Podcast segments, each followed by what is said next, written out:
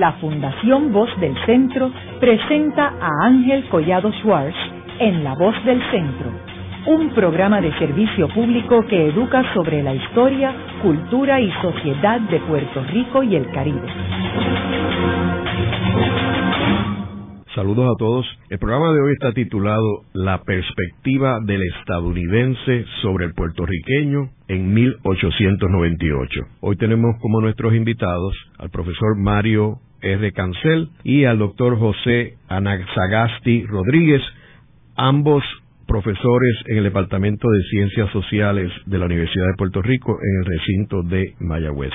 José, me gustaría comenzar el programa eh, con una explicación tuya de qué fue lo que te motivó a ti y a Mario en volverse a estudiar este tema sobre la perspectiva del estadounidense sobre los puertorriqueños.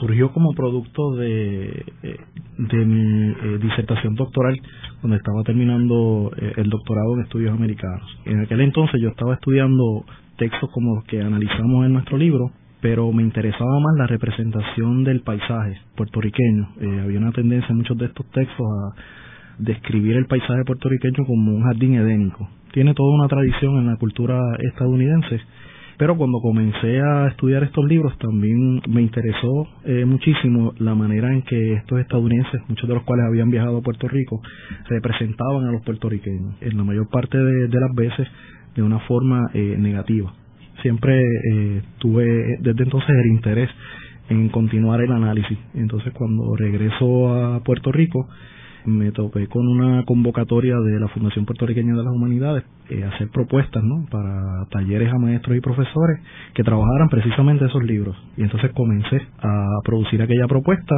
En aquellos entonces eh, conocí a Mario eh, por referencia de uno de mis colegas y lo invité a ser parte del proyecto y desde entonces comenzamos este proyecto que hemos continuado no solo a producción de a través de producción de libros sino en presentaciones y en nuestros cursos hemos ya eh, inclusive un curso juntos sobre el tema eh, y así surgió esta idea en la que nos concentramos en cómo los estadounidenses representaban a los puertorriqueños alrededor de la guerra hispanoamericana. ¿Y tú, Mario, por qué te envolviste en este tema? Mi relación con el tema del, del 98 es bastante remota. Yo diría que, que comenzó a mediados de la década del 80, cuando reflexionando sobre la microhistoria de hormigueros en particular, en, donde había un interesantísimo episodio de la invasión del 98, comencé a producir textos literarios respecto al asunto, particularmente un cuento. Ese cuento siempre lo recuerdo como un, un, inicio de mi relación con el tema. Pero el interés profesional investigativo tiene que ver con la conmemoración del centenario de la invasión del 98, en donde, siendo yo parte de la Asociación Puertorriqueña de Historiadores, me involucré mucho para la producción de y el estímulo de una perspectiva más refrescante sobre el asunto. Yo recuerdo que el área que me correspondió trabajar fue precisamente estimular el interés de los investigadores en aspectos concretos de la vida cotidiana a la altura del 98. Y claro que la imagen que se derivó de ese proyecto era un poco distinta a la imagen de la bibliografía convencional respecto al tema, que miraba mucho las cuestiones geopolíticas o las tradiciones propiamente militares y era también muy muy distinta de la mirada puramente positivista que contaba la invasión de modo relativamente preciso mirar eh, aspectos de la vida cotidiana a la luz de la eventualidad del 98 ya estaba muy cerca de la perspectiva que José me trajo cuando se comunicó conmigo un poco más tarde desde el 98 he estado produciendo diferentes eh, reflexiones sobre el asunto de la invasión, pero siempre tratando de evitar las miradas tradicionales y buscar perspectivas alternas. Cómo se tradujo en 98 a la literatura menor del momento, cómo se tradujo en 98 a la literatura canónica del momento y por última, pues entramos a la reflexión respecto a cómo nos representaba el otro y dejamos en el tintero la necesidad de reflexionar sobre cómo nosotros, los puertorriqueños, colectivamente representamos a los americanos en un momento como ese para otro proyecto que todavía no se ha cumplido. Eh, José fue un, un estímulo para mí, técnicamente, pues me obligó moralmente a involucrarme con esto, porque yo no soy un profesional que me involucre mucho en la organización de proyectos, eh, me gusta más la reflexión privada, pero es algo que le agradezco mucho porque la experiencia ha sido única. José, ¿cómo veían los estadounidenses a Puerto Rico? Bueno, pues eh, en la mayor parte de, las veces era a través de, de, diversos prejuicios raciales y étnicos. Así que era, eh, como planteo en el texto, los puertorriqueños eran eh, usualmente devaluados. Eran vistos como pertenecientes a una minoría racial, que eran vagos, en algunos casos eran representados como inmorales, en otros como niños que necesitaban de la tutela estadounidense para ser gobernados, ¿no? En que aprendían eh, a gobernarse a sí mismos, algunos dependiendo de, la clase o la raza o, el género, eh, algunos políticos casi todos eran representados como corruptos, por ejemplo, y en fin, toda una, una serie de, de prejuicios principalmente raciales y por supuesto devaluar al otro, que es lo que nosotros eh, planteamos, era sobrevaluar al estadounidense. Así que eh, en, ese, en estos textos la identidad nacional estadounidense estaba ligado a la devaluación del otro, en este caso de los puertorriqueños y también de los españoles. Ahora vemos también que ellos tienen una literatura sobre las islas, no solamente Puerto Rico, sino incluía eh, las Filipinas y este Guam también, Cuba. Estos libros que son clásicos, Our Island and Their People. Háblanos un poco sobre cómo esa literatura te afirma lo que tú estás mencionando. Eh, sí, hay, hay numerosos eh, eh, ejemplos. Eh, en, en el caso nosotros nos enfocamos solamente en, en los textos referentes a Puerto Rico. El, otros estudiosos del tema, como Lani Thompson, por ejemplo, se han dado la tarea de hacer un contraste entre las distintas representaciones de todas estas islas. Pero hay muchas instancias. Eh, en el texto nosotros, por ejemplo, analizo el, uno de los eh, textos escritos por un misionero eh, estadounidense que vino a Puerto Rico, Milton Fowles, donde devaluaba, por ejemplo, eh, a lo, todo lo que estaba relacionado al catolicismo. Y entonces consideraban a los sacerdotes y a los representantes de la Iglesia Católica como aquellos que promovían eh, la inmoralidad, como por ejemplo el que las personas eh, las familias puertorriqueñas estuviesen constituidas en el concubinato, eh, como ellos llamaban, en vez de estar formalmente casados, etcétera, etcétera. Y por supuesto, numerosos ejemplos más de esas eh, devaluaciones de los puertorriqueños como vagos que no quieren trabajar, o inclusive algunos llegaban al extremo de sugerir que que los puertorriqueños querían ser blancos aunque no lo eran y en fin toda una serie de, de, de prejuicios raciales que ya se ven en Estados Unidos de muchísimo tiempo, ¿no? Desde cuando hablamos de el periodo de la esclavitud y otros eh, que, que reproducen en gran medida cuando representan también a los puertorriqueños y a otros grupos en estas otras islas. Como sabemos, la razón principal por la cual Estados Unidos entra en Puerto Rico es a raíz de la guerra hispanoamericana y había unos, unos objetivos eh, militares y así lo expresa el mismo eh, Mehan en sus escritos sobre por qué necesitaban tener islas en el Caribe para proteger la entrada oriental del canal de Panamá. Ahora, también existía eh, todo el concepto del destino manifiesto, que ellos decían que ellos vienen a rescatar a esta gente. ¿Tú no dirías que ellos estaban justificando, racionalizando su entrada a Puerto Rico, que venían a salvar a esta gente que ellos mismos describían con sus prejuicios que ellos concluían que necesitaban de ellos para poder echar para adelante. Por supuesto que sí. En efecto, eh, hay una, eh, un esfuerzo por justificar ideológica y discursivamente la invasión de Puerto Rico y, las otras islas y de la guerra con, contra España en aquel momento. Inclusive era también un ejercicio para diferenciarse de España. Eh, pues después de todo se trataba de, una guerra imperialista.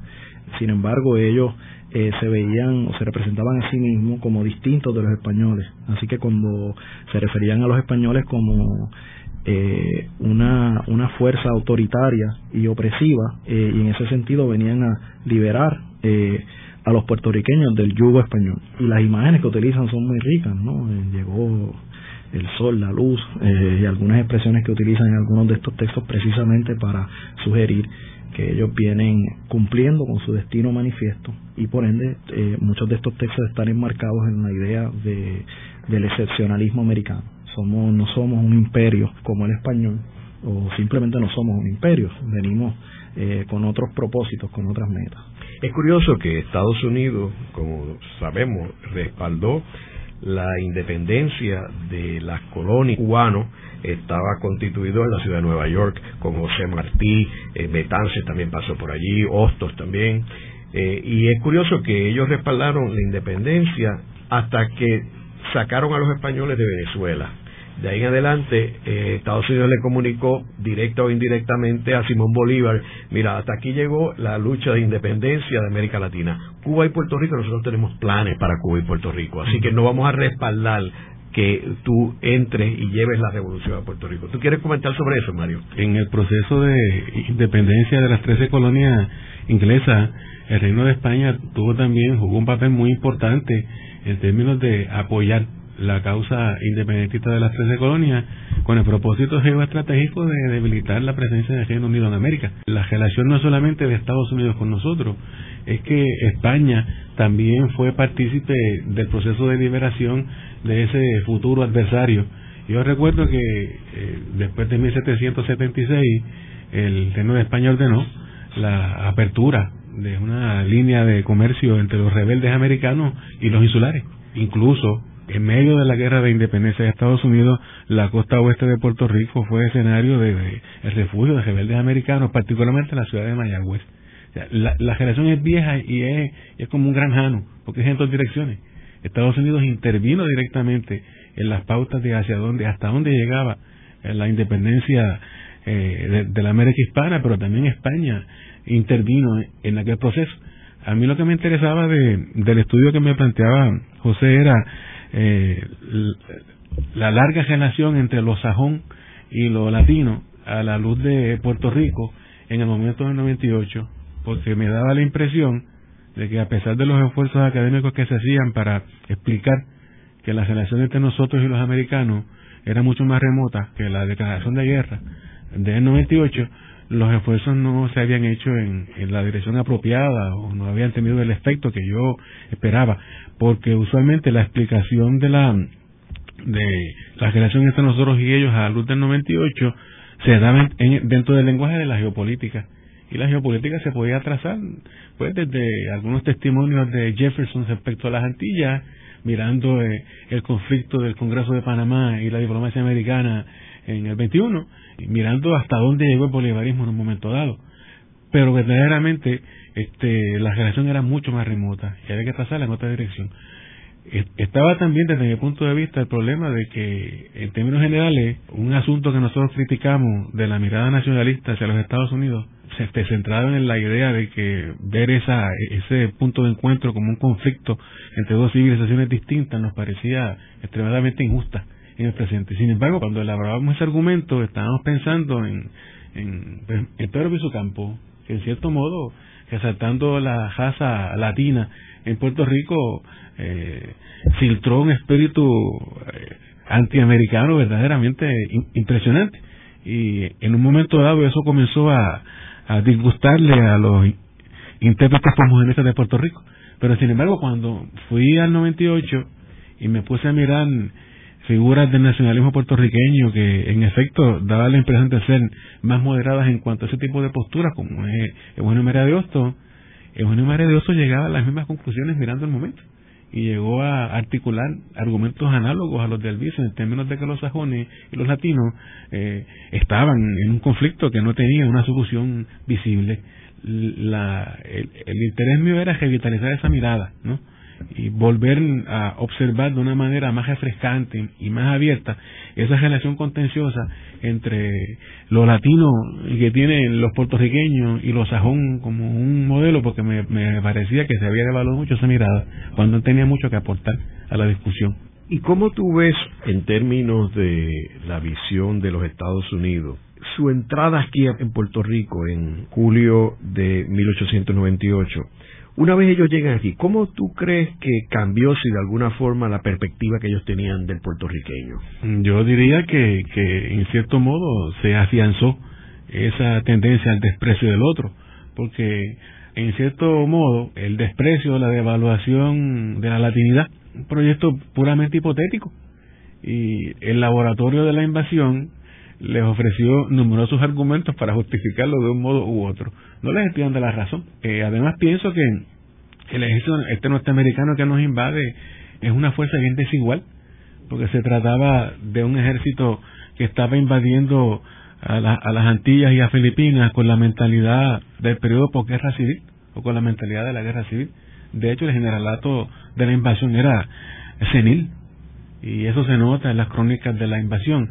Sin embargo, el soldado de fila que venía era ciudadano común, que no tenía muchos argumentos como para desarrollar una opinión más o menos este, legítima, creíble u orgánica sobre las culturas que estaba apisonando o invadiendo en el momento de la, de la agresión. Así que esas desigualdades a mí me parece que tampoco se han investigado bien.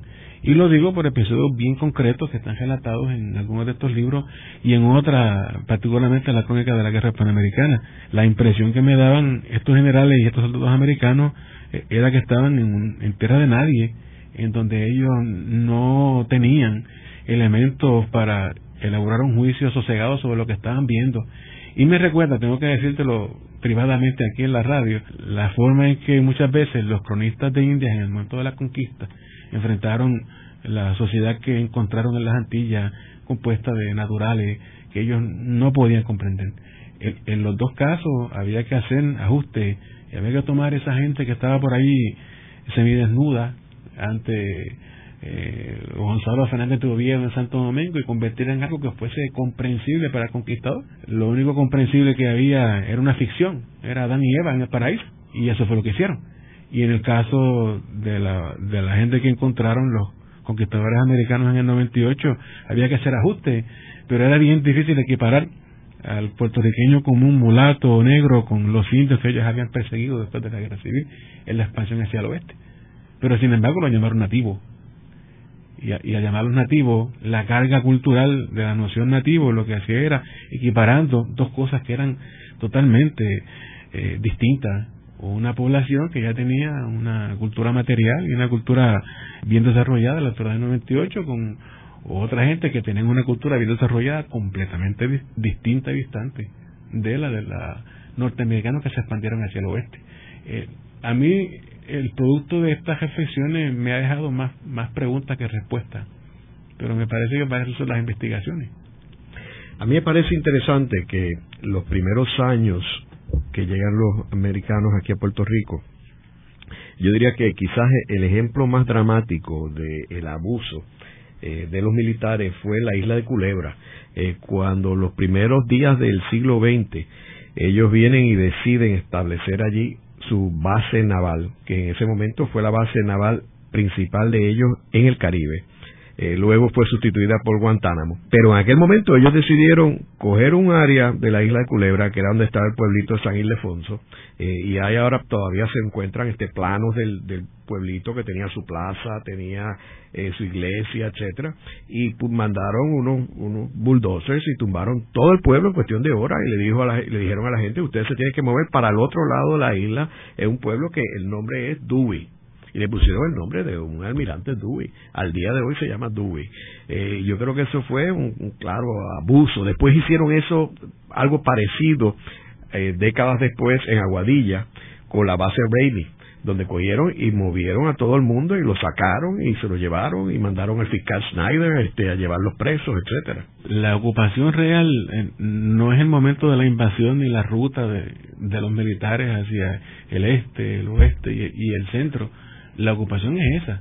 La ocupación se va dando sistemáticamente entre el 98 y el 1903, empezando con la toma de nuestro majestuoso castillo, el castillo militar barroco por excelencia, este San Cristóbal, nuestro castillo medieval más hermoso, el, el morro, ¿no?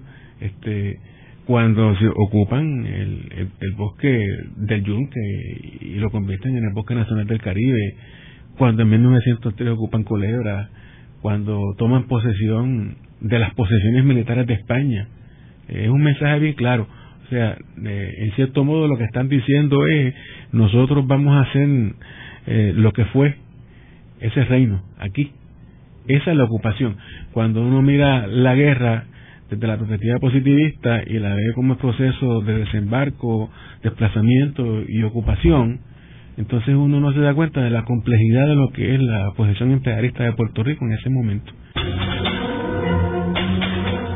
Haremos una breve pausa, pero antes los invitamos a adquirir el libro Voces de la Cultura, con 25 entrevistas transmitidas en La Voz del Centro.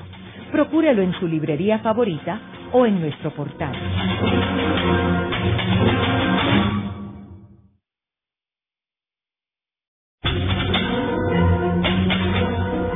Están escuchando a Ángel Collado Schwartz en La Voz del Centro.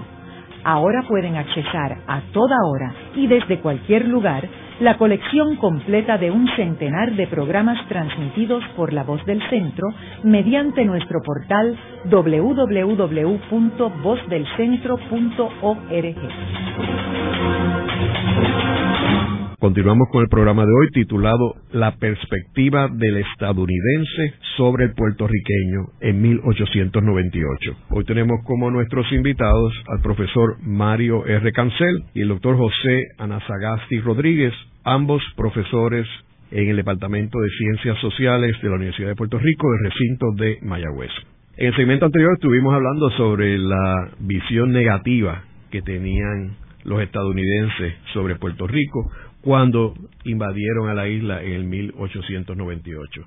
La invasión se debió eh, por razones motivadas por razones militares eh, de proteger la puerta oriental del Canal de Panamá, eh, con estableciendo unas bases aquí en Puerto Rico y que los americanos, estadounidenses, veían a Puerto Rico como un una zona que había que eh, educar, había que convertirlo en casi americano, eh, siguiendo las filosofías del destino manifiesto.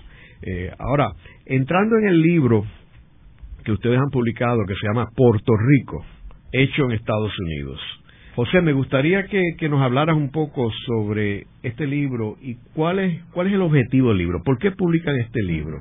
Bueno, para nosotros eh, publicar el libro era precisamente llamar la atención a, la, representación estadounidense de, de los puertorriqueños eh, y, reunirnos una serie de trabajos que se han venido haciendo eh, por diversos intelectuales puertorriqueños precisamente sobre esa sobre esa representación e incluir el trabajo que nosotros también eh, hemos estado haciendo. De hecho, eh, una de mis primeras intervenciones en el libro es precisamente una revisión de la literatura eh, existente sobre, sobre el tema y crear una, una discusión sobre esa imagen que construyeron los estadounidenses sobre Puerto Rico. De hecho, el título es Puerto Rico, que era eh, la forma en que la mayor parte de los estadounidenses se referían a, Puerto Rico en aquel entonces. Claro, eh, no es un invento de los estadounidenses, es un concepto que, se viene utilizando ya inclusive en España desde hace mucho tiempo. Nos llegó un texto de un lingüista eh, en estos días sobre eso. Queríamos ver ¿no? cómo eh, los estadounidenses en cierta medida inventaron un nuevo Puerto Rico eh, no solamente desde sus representaciones del paisaje, pero sino particularmente su representación de los habitantes de esa isla que ellos llamaron Puerto Rico, eh, los puertorriqueños y por supuesto cómo se representaban ellos mismos y también a, a su enemigo en aquel entonces que era eh, los españoles. así que nos dimos a la tarea ¿no? de, de describir esa imagen del otro, la otredad de los puertorriqueños desde la perspectiva estadounidense. En, mis otras dos intervenciones, los otros dos capítulos, eh, al analizar estos textos uno puede distinguir de dos tipos de textos. Unos textos que llamamos maniqueos y otros que llamamos imaginarios, haciendo referencia a unos eh, conceptos psicoanalistas eh, y fanonianos. los textos maniqueos, que son la mayoría, son aquellos textos estadounidenses en donde las diferencias entre los puertorriqueños y los estadounidenses son imaginadas como absolutas, como identidades esenciales. Los puertorriqueños son vagos, eh, son como niños, eh, en fin, todas estas imágenes negativas eh, y donde las fronteras entre los puertorriqueños y, los estadounidenses son estables. No, no se puede confundir en, el lenguaje en que son representados ambas imágenes. Así que si por un lado los puertorriqueños son devaluados, por el otro los estadounidenses son sobrevalorados. Somos eh, en una jerarquía ¿no? de raza, en la jerarquía de naciones, etcétera. Los estadounidenses somos lo mejor, es nuestro destino manifiesto, eh, gobernar eh, el, el, el, mundo, eh, etcétera, etcétera. esos son la mayoría de los textos que escribieron los estadounidenses sobre Puerto Rico. solamente encontré un texto distinto, que es el que eh, describo en el segundo, mi segundo capítulo, que es el de un alguacil federal, que se llamaba Edward Wilson.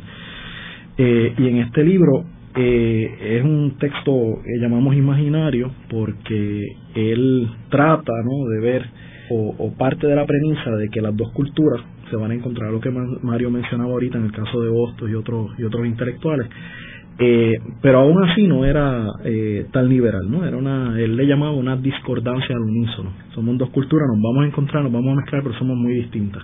Eh, y el propósito de él, al tratar de establecer cuál debería ser el mejor gobierno para Puerto Rico, en realidad estaba diciendo cómo vamos a controlar esa mezcla eh, del crisol de las masas, que ya era popular en, la cultura estadounidense, esa idea de, la mezcla de, las distintas culturas, etcétera.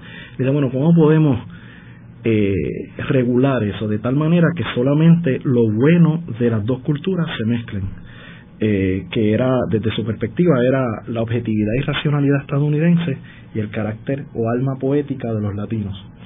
Eh, y entonces él decía, bueno, eh, ¿cómo controlamos eso? De tal manera que, eh, pero claro, tenemos que notar que detrás de eso hay un cierto temor a la mezcla racial, que él está intentando regular o, o desplazar o, posponer eh, de alguna manera hasta que los puertorriqueños sean entrenados como buenos ciudadanos y puedan en su lenguaje gobernarse a sí mismos. Algo que en aquel entonces él veía como una posibilidad, pero bastante lejana eh, todavía. Y ahí esas son dos intervenciones. y eh, Así que trabajamos dentro de ese de ese discurso maniqueísta, si se quiere, donde hay una oposición binaria entre los puertorriqueños y los estadounidenses y no, no hay manera de negociar eso. El, el aspecto de la religión, tú, lo manejas también, de lo que Samuel Silva Gotay ha manejado en sus libros, del rol de, la iglesia. Sí. Ese es el caso de que el, texto maniqueo que utilizo como eh, como, ejemplo, como ejemplo de, de las descripciones eh, negativas, principalmente de los puertorriqueños, este era un misionero estadounidense que trataba, por supuesto, tenía un proyecto doble, como eh, establecer un gobierno liberal en Puerto Rico eh, a través de una, algunos le llaman una asimilación benevolente de, de los puertorriqueños, y por el otro lado su proyecto de evangelizar a los puertorriqueños. Así que en ese caso, tratando de justificar ese proyecto, devalúa eh, todo lo que eh, representaba el catolicismo en Puerto Rico y de una manera bastante dura y, hostil contra los católicos, en el caso de, Milton Fowles y comienza desde evaluando desde la iglesia y los sacerdotes hasta aquellos que, eh, que se y por supuesto veía la, creciente conversión de puertorriqueños al protestantismo como algo como algo positivo como un camino hacia hacia una a lo que ellos imaginaban sería la integración eh, de Puerto Rico que sabemos era era solamente en teoría, pues no les interesaba eh, eh, que Puerto Rico se, se integrara eh, como un Estado de la Nación o, como un territorio incorporado, etcétera. Así que todas las prácticas del catolicismo eran devaluadas de una forma u otra por, por Milton Fowles.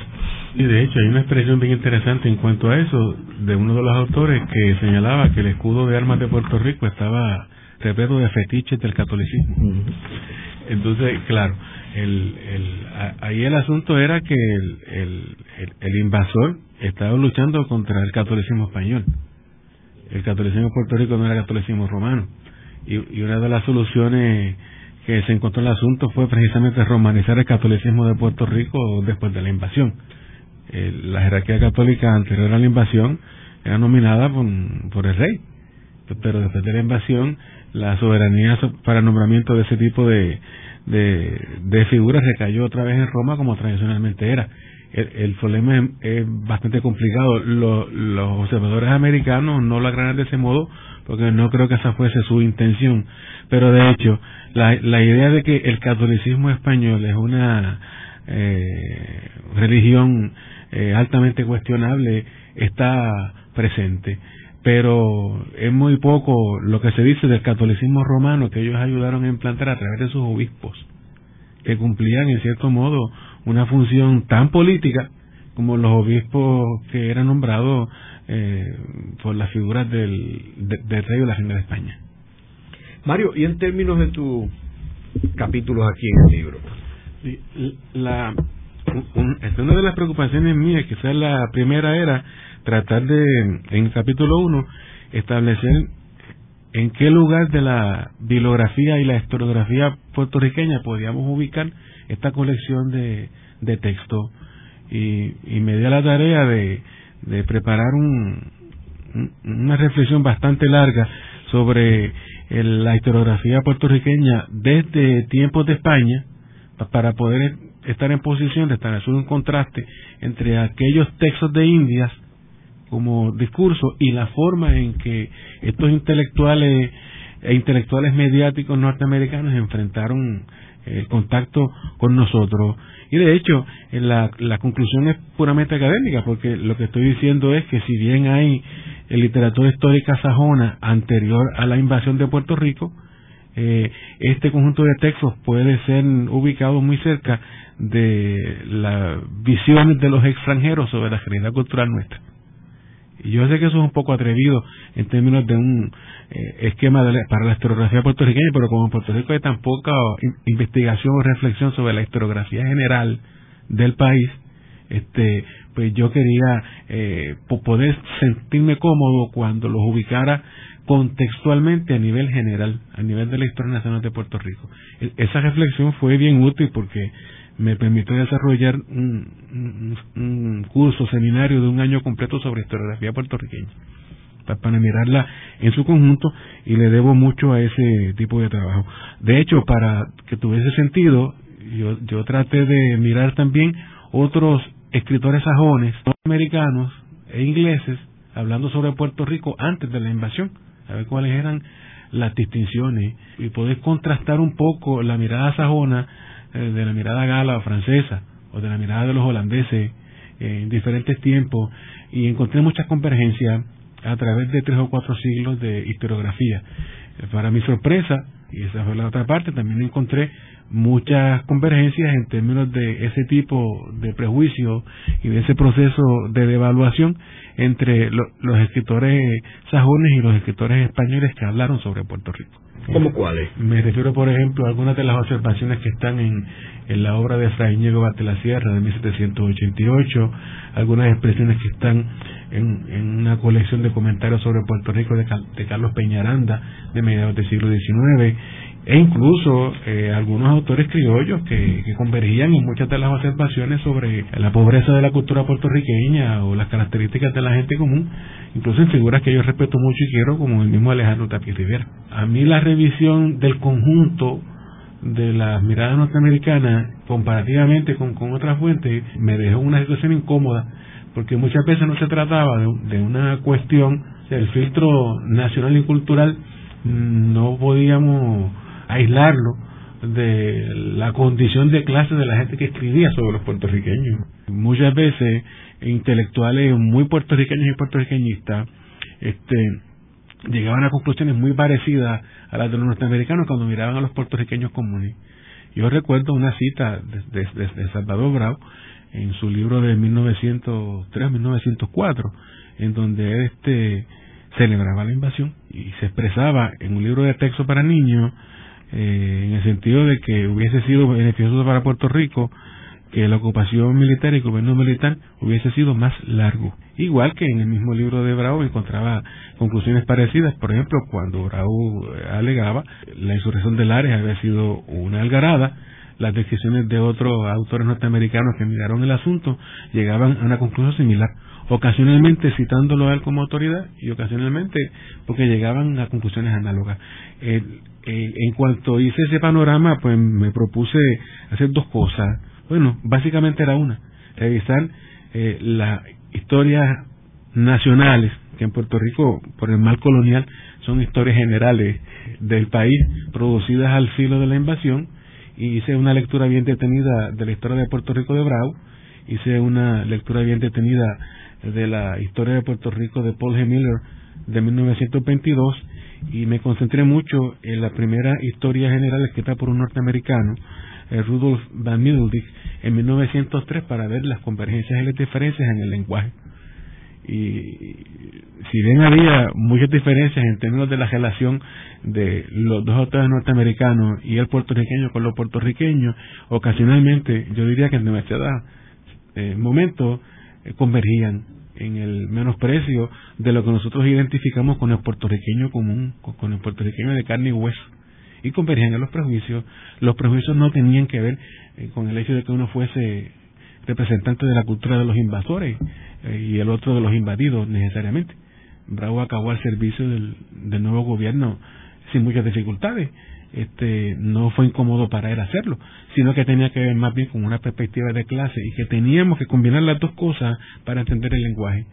El, trabajo que más me eh, satisfizo fue precisamente eh, un estudio comparativo entre el lenguaje de Salvador Brau y Paul. Miller.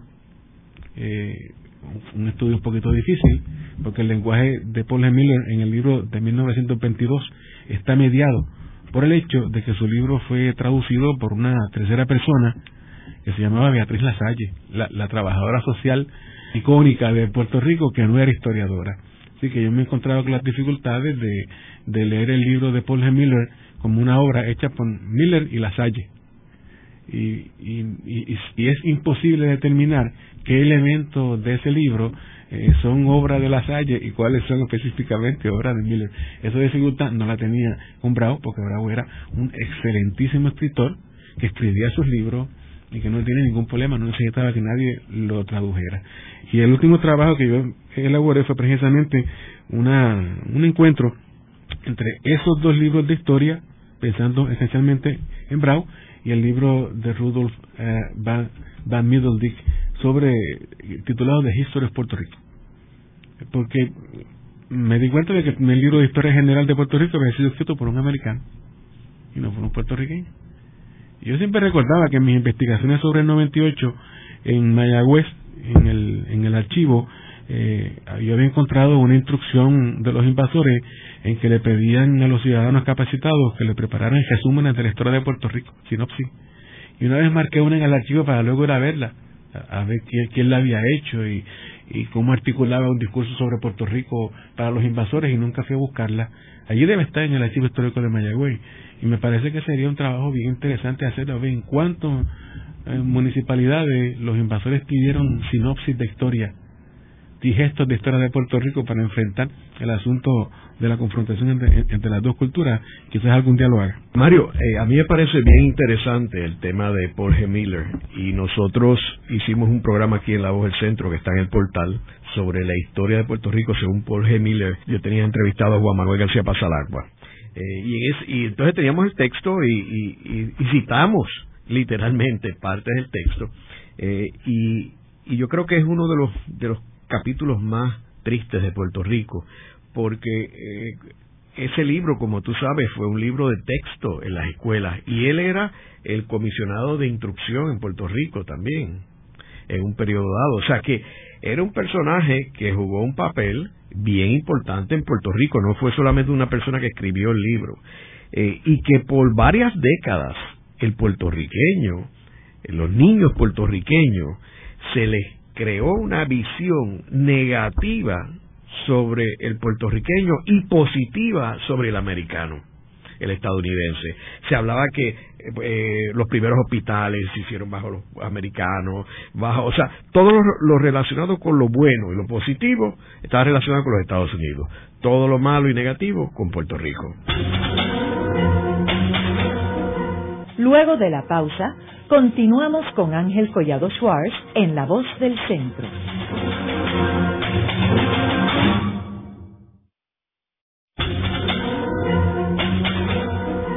Están escuchando a Ángel Collado Schwartz en La Voz del Centro. Ahora pueden accesar a toda hora y desde cualquier lugar la colección completa de un centenar de programas transmitidos por La Voz del Centro mediante nuestro portal www.vozdelcentro.org. Continuamos con el programa de hoy titulado La perspectiva del estadounidense sobre el puertorriqueño en 1898. Hoy tenemos como nuestros invitados al profesor Mario R. Cancel y el doctor José Anasagasti Rodríguez, ambos profesores en el Departamento de Ciencias Sociales de la Universidad de Puerto Rico, del recinto de Mayagüez. Mario y José, yo recuerdo hace unos años, Ricardo Alegría hizo una exposición en el Centro de Estudios Avanzados de Puerto Rico y el Caribe que era una exposición de fotografías. En esa exposición él enseñaba fotos de Puerto Rico en el 1898. Lo bonito de Puerto Rico, habían casas bonitas, había este, estaba la fortaleza, lo fuerte. Para contrastar, tenía las fotos de Estados Unidos, la parte fea de Estados Unidos, guetos, pobreza, etcétera. Y entonces también los personajes, Puerto Rico en esta época, 1898, tenía personajes del, del nivel de Eugenio María de Hostos, Luis Muñoz Rivera, o sea, los personajes de la clase política de Puerto Rico eran claramente superiorísimos a los McKinley y los senadores que había en Estados Unidos. Yo lo que veo allí es como un, un problema de cómo se documenta a Puerto Rico en el momento de la invasión. Pues sabemos, yo lo conozco por experiencia y, por mis propias investigaciones, de que los escenarios de combate y de contacto como La Habana, como Filipinas, se documentaron fílmicamente, se, se documentaron fotográficamente de una manera bien intensa. Hace más de un decenio yo tuve la oportunidad de conectarme con una investigadora eh, alemana que estaba muy interesada en estos asuntos. Su intención era fijarse no tanto en la documentación fílmica y fotográfica de, de Filipinas y Cuba, sino en la de Puerto Rico y yo tuve que decirle que lamentablemente respecto a Puerto Rico era muy poca la documentación fílmica de la invasión. En cierto modo, el, la documentación fotográfica, según veo la experiencia de las mismas ilustraciones de los libros que están aquí, que tenemos a la mano, se concentró en, en la mirada de esas esferas dramáticamente negativas y pobres de Puerto Rico. Yo sé que encontramos estos libros ilustrados con imágenes de nuestros palacios, de nuestros castillos. La documentación de la pobreza en Puerto Rico parece que fue consustancial, era muy importante para los invasores. Y yo supongo que se, que, se trataba de, una debilidad moral, porque si ellos querían justificar una relación paternal con el territorio, con un territorio como el nuestro, tenían que justificar ese paternalismo. Y documentando la pobreza, eh, conseguían ese objetivo sin mayores problemas. Estos libros, en cierto modo, eh, se, pues, se convierten en, en el testimonio de, pues, de una época. Puerto Rico, cuando tratamos de reflexionar sobre esos años iniciales del contacto entre los estadounidenses y los puertorriqueños, lo que tenemos es un conjunto de lecturas muy extrañas, que yo no sé cuán sabrosas o apetecibles puedan ser para un historiador profesional y mucho menos para una persona común, pero, en efecto me, me parece que llenan un hueco extraordinario eh, para comprender los primeros años de la relación entre ese otro y nosotros recuerdo que Mónica Espinosa, en, el texto aquel del, del, del 98, eh, eh, había escrito algo sobre las imágenes y ella planteaba sobre las fotos particularmente que eh, un aspecto interesante de la fotografía estadounidense era que había destacado, a pesar de que quería destacar eso, precisamente esas clases bajas, esas minorías, eh, había documentado algo que casi no se documentaba en Puerto Rico, que era la clase obrera misma, interesantemente, eh, a través de la foto. Claro, estas fotos no dejaban de ser un montaje eh, eh, que no era representativo precisamente, no era, valga la redundancia, un montaje, como diría aquellos que estudian la, fotografía, como Lani Thompson, por ejemplo. Trabajando yo en, las colecciones de fotografías de Lola Rodríguez de Tío en San Germán, encontré muchísimas postales y fotografías familiares, la ciudad que ella amaba, de La Habana, eh, de, Puerto Rico y y, por lo regular los espacios que se celebraban en ese tipo de, decoración fotográfica eran los espacios hermosos, la gran arquitectura. No hay fotos de la gente común. Es un tipo de, percepción eh, bastante mediática, ¿no? En el sentido de que la imagen que nosotros queremos que persista de nuestras colonias en ese proceso de cambio de siglo, precisamente la imagen de la vieja grandeza española. Lola no tenía retratos de la gente común en ninguna de sus colecciones. Y allí había cientos de fotos. Y el doctor Juan González Mendoza y yo, el, otro investigador que estaba conmigo en ese proceso, las miramos todas y las clasificamos todas. Yo no sé qué, qué es lo que quiere ver una figura pública de, su país cuando colecciona fotos. Me parece que todos queremos ver lo mejor. Eh, por eso me llama la atención lo que dice José, el hecho de que el americano se fijara en lo otro, se fijara en precisamente aquello que ellos consideraban que debía corregirse y de paso nos hicieron un servicio extraordinario a los, a los sociales y a los sociólogos porque nos representó a los pobres Y después de todo, esta colonia era pobre y esta colonia es pobre. No hay otro modo de verla. Así que, en cierto modo, queriendo justificar su superioridad cultural, nos demostraron su debilidad. ¿Cómo tú dirías que evolucionó esa perspectiva de ellos según pasaban las décadas? Porque sabemos que al principio, como hablamos en el segmento anterior, este, ellos tenían su perspectiva que estaba basada en investigadores y espías que ellos tenían aquí, por eso tenían mapas y todo este, de Puerto Rico antes de la invasión. Luego invaden a Puerto Rico, confirman, como tú mencionaste al principio, su visión de Puerto Rico, pero ¿qué pasa luego? Yo diría que hoy tendríamos que buscar este tipo de percepciones, no tanto en libros, sino por ejemplo en el cine Hollywood. Y la imagen que nos proyectan de los puertorriqueños colectivamente visto el cine de Hollywood y la televisión de consumo en Estados Unidos no me parece muy distinta. El hecho de que todavía el año pasado haya habido protestas porque un puertorriqueño en la televisión norteamericana aceptaba decir un parlamento en donde codificaba a los puertorriqueños como tiradoras de drogas, no me parece muy distinto a, la imagen que se podía construir un americano medio a través de un libro como esto a fines del siglo XIX, a principios del siglo XX. Lo que pasa es que es un poquito incómodo decir que no ha cambiado, cuando sabemos que sí ha habido una evolución y una alteración en la relación político-jurídica, cuando sabemos que el puertorriqueño de hoy no es el puertorriqueño del 98. Me parece que la, la respuesta a un problema como ese hay que buscarlo ya en, en, en otra parte, en la forma en que nosotros nos hemos este, integrado a ese mercado de consumo eh, estadounidense, ¿no? Y la forma en que, en que convertimos lo que consumimos en una cultura cotidiana para mí el problema del, coloniaje y de la relación con Estados Unidos, aparte de la geopolítica y aparte de, la dependencia, tiene que ver con que cada vez somos una cosa muy extraña y nos vamos distanciando de, de, lo que yo no diría que esencialmente somos, no me gusta ver la, la, nacionalidad como una esencia, pero nos vamos distanciando de la diferencia. Hay que añadirle que han proyectado una imagen negativa del puertorriqueño en los Estados Unidos, o sea que no solamente en Puerto Rico, ignorando de que ese puertorriqueño en Estados Unidos está afectado por lo que sucede allá. O sea, por ejemplo, las películas West Side Story, Carlitos Way. Y eso es Estados Unidos integrando a los puertorriqueños a su sociedad allí. Y ese es el resultado que vemos. Les da un papel bastante irrisorio y sigue codificando lo mismo. O sea, un puertorriqueño y un mexicano no son muy distintos para un americano común y aparte de ser un prejuicio extraordinario, también es una demostración de falta de inteligencia. En ese sentido yo no tengo dudas con respecto a eso. Luego de una breve pausa, regresamos con Ángel Collado Schwartz en La Voz del Centro.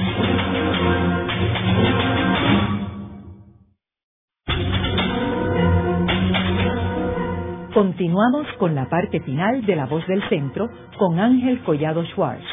Pueden enviarnos sus comentarios a través de nuestro portal www.vozdelcentro.org. Continuamos con el programa de hoy titulado La perspectiva del estadounidense sobre el puertorriqueño en 1898. Hoy tenemos como nuestros invitados al profesor Mario R. Cancel y el doctor José Anasagasti Rodríguez, ambos profesores en el Departamento de Ciencias Sociales de la Universidad de Puerto Rico del recinto de Mayagüez. Otro de los libros que ustedes han publicado es uno titulado We the People, la representación americana de los puertorriqueños 1898 a 1926. José, háblanos sobre este libro y, qué pretendían ustedes hacer con este libro. Como parte de, una eh, de un proyecto eh, auspiciado por, por la Fundación Puertorriqueña de las Humanidades y National Endowment for the Humanities, produjimos este libro eh, que lo mencionaste, We the People, la representación americana de los puertorriqueños 1898 a, 1926. We the People es parte de un proyecto de estas dos fundaciones que mencioné y este texto recoge las ponencias de algunos invitados a este seminario que ofrecimos en el recinto universitario de Mayagüez, que incluía a profesores universitarios y maestros del Departamento de, Educación de Puerto Rico. Eh, aquel seminario lo habíamos titulado Los americanos y sus textos imaginarios, la economía de la alegoría maniqueísta y la representación americana de los puertorriqueños, 1898 a 1926. Le habíamos solicitado a, estos a estos ponentes que miraran ¿no? Eh, cómo esos textos estadounidenses que son parte de, la colección eh, We the People y que trataran de ver ¿no? en cómo ellos trabajaban el asunto de, de esa alegoría maniquea o esas economías textuales como nosotros le llamamos donde el puertorriqueño era devaluado y el estadounidense sobrevaluado. Eh, allí invitamos a, varias, a varios eh, ponentes, entre ellos Camille Krawick, que actualmente me parece que está en la Universidad de Massachusetts, al doctor Michael González Cruz, uno de nuestros colegas, al doctor Aníbal J. Ponte, también un colega del recinto de Mayagüez, y a José Eduardo Martínez. Todos ellos escribieron una ponencia donde trabajaban o algunos de estos textos en particular o eh, un comentario general. Camille Krawitz, por ejemplo, presentó un texto donde hablaba de, de cómo las mujeres misioneras representaban a los puertorriqueños, enfocándose en cómo éstas representaban el espacio doméstico y cómo se referían a otras mujeres, en este caso a las puertorriqueñas, donde también eran devaluadas constantemente por estas misioneras. Eh, Michael González Cruz escribió sobre el, el libro de Edward Wilson, donde precisamente él se presentaba como un amigo de Puerto Rico. Y entonces lo que eso significaba y claro también demuestra que en gran medida aquel texto devaluaba a los puertorriqueños eh, desde la posición de poder en la que se encontraba Wilson como algo así eh, federal. Aponte también discutió este texto de Wilson enmarcándolo en la eh, era un especialista en ciencias políticas enmarcándolo no en la teoría política de aquel momento histórico y qué contribuciones hacía no a, a la ciencia política, enfocándose en esos conceptos que él llama de comprensión y difusión del desarrollo político, en otras palabras, como ellos veían debía desarrollarse Puerto Rico políticamente. Eh, y Wilson proponía, comentó y criticó y, hizo recomendaciones para mejorar la ley FORA que, se había establecido en aquel momento y entonces eh, desearon cómo debía mejorarse y cómo debía ser la relación política entre Puerto Rico eh, y Estados Unidos. Y, eh, y el doctor eh, José Eduardo Martínez pues trabajó cómo los estadounidenses representaron el paisaje puertorriqueño y también cómo proponían debía ser gobernado eh, el país. Pues habían eh, distintas eh, visiones de cómo eso debía ocurrir y cómo debía ser la relación entre Puerto Rico y Estados Unidos en muchos de estos textos. Desde aquellos que decían vamos a vender a Puerto Rico a otro país, un punto de vista de bienes raíces, hasta aquellos que proponían que se mantuviera como una colonia o que se estableciera algún tipo de relación de autonomía gubernamental, etcétera. y entonces él discute algunos desde la perspectiva de, del concepto de gubernamentalidad del filósofo Michel Foucault. Y esos son los, textos que recogen, que incluimos en este primer texto que antecede el, nuestro texto Puerto Rico hecho en Estados Unidos. Una de las metas de, los dos proyectos era ofrecerle a los interesados perspectivas, si no nuevas, refrescantes sobre el 98. Pero fíjate que el proyecto se trabajó en un momento en que, desde mi punto de vista, es un momento de ¿cómo te puedo decir?, de inflexión en, la, en las disciplinas sociales en Puerto Rico, en donde en el contexto de la crisis del libro, en el contexto de, una crisis económica en general, el lugar que ocupan este tipo de reflexiones, incluso en la discusión académica, están entredichos. A mí a veces me da la impresión de que cuando hacemos estos productos cuidadosos de reflexión estamos arando en el mar y que en cierto modo el, producto se, se limita esencialmente a eso, a hacer la reflexión en un cuarto semicerrado, a producir un libro y a venir a foros como el tuyo a comentar sobre un proyecto que debería ser visto por más personas. El pesimismo a veces me agobia precisamente por eso, porque yo sé que son reflexiones bien valiosas y que podrían servir para articular políticas y prácticas de envergadura, incluso al presente en que todavía estamos reflexionando sobre cómo debe ser nuestra relación con Estados Unidos y me parece que a veces esto se queda precisamente en nada. Ya quisiera yo que en algún momento no solamente se, reprodujeran estas discusiones y estas reflexiones, sino que eh, hubiese más oídos dispuestos a, a compartirlas y a convertirlas en algo útil para el país, pero me parece que no, no está en un futuro inmediato que eso ocurra de ese modo. Eh, Mario, ¿y dónde se puede conseguir estos libros? Puerto Rico hecho en Estados Unidos se consigue en, la página de la editora Educación Emergente en Internet. Pueden ubicarla, sin problema aparecerá como una de las primeras opciones en cualquier buscador. También se consigue en librerías en, en todo Puerto Rico, está distribuido en librerías el libro We the People, la representación americana de los puertorriqueños, eh, solamente nos lo pueden pedir a nosotros porque está a punto de agotarse y es un libro que, que, obsequiamos para las personas interesadas en él. Si alguno tiene interés en recibir un, libro, pues puede escribir a mi correo electrónico Mario Cancel, todo en minúscula, arroba upr.edu. Repito, Mario Cancel, todo en minúscula, arroba upr.edu. Y yo con gusto le remito uno para su lectura. En el programa de hoy hemos discutido la perspectiva del estadounidense sobre el puertorriqueño en 1898. Vemos que la misma era una bastante racista, negativa, eh, prejuiciada en contra del puertorriqueño desde antes de Estados Unidos invadir a Puerto Rico el 25 de julio de 1898. Las primeras décadas se fue agudizando esa percepción o esa visión que tenía el estadounidense sobre Puerto Rico y vemos que hasta nuestros días esa visión no ha mejorado y se ha complicado más con el puertorriqueño integrado a la comunidad de los Estados Unidos. Como mencionó el profesor Mario Cancel, eh, es importante que estudiemos todo este trasfondo de nuestra relación con los Estados Unidos, ya que en la medida que tengamos más información, podemos definir esa relación en el siglo XXI más efectivamente. Muchas gracias, María. Muchas gracias. Esta ha sido una producción como servicio público de la Fundación Voz del Centro. Los invitamos a sintonizarnos la próxima semana a la misma hora. Y recuerden que pueden adquirir el libro Voces de la Cultura en su librería favorita o en nuestro portal.